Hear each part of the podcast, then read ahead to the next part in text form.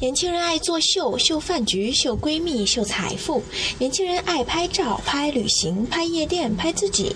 当然，这些都不为过。我们也总是在社交网络上分享或接受着类似信息，习以为常，不以为然。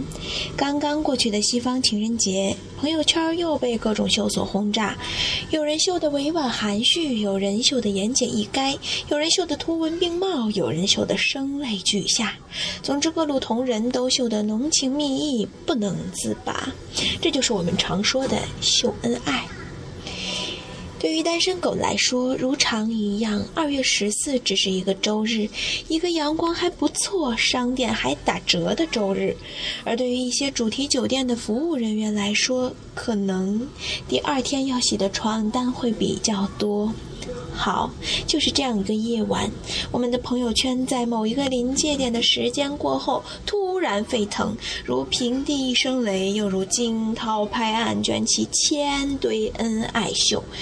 信誓旦旦，姿态各异，途中不乏各种浪而不漫的滋味、品味，甚至体味。隔着几百度的眼睛看着屏幕上光速刷新的恩爱照片，沉着冷静有思想的我，在想：如果，当然只是如果，你最后真正携手的人和此时照片中的肖像不大一致的话，你是想说他韩国整容，还是泰国变性，还是天？国投胎了呢？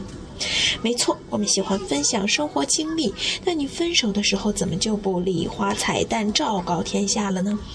偶像剧只演上部不演下部，没几天干脆直接跳级换了女主角，你考虑过观众的感受了吗？所以秀恩爱死得快，不仅仅是单身旺旺一族的内心独白，更是各位看热闹不嫌事儿大的看官们的深情牢骚。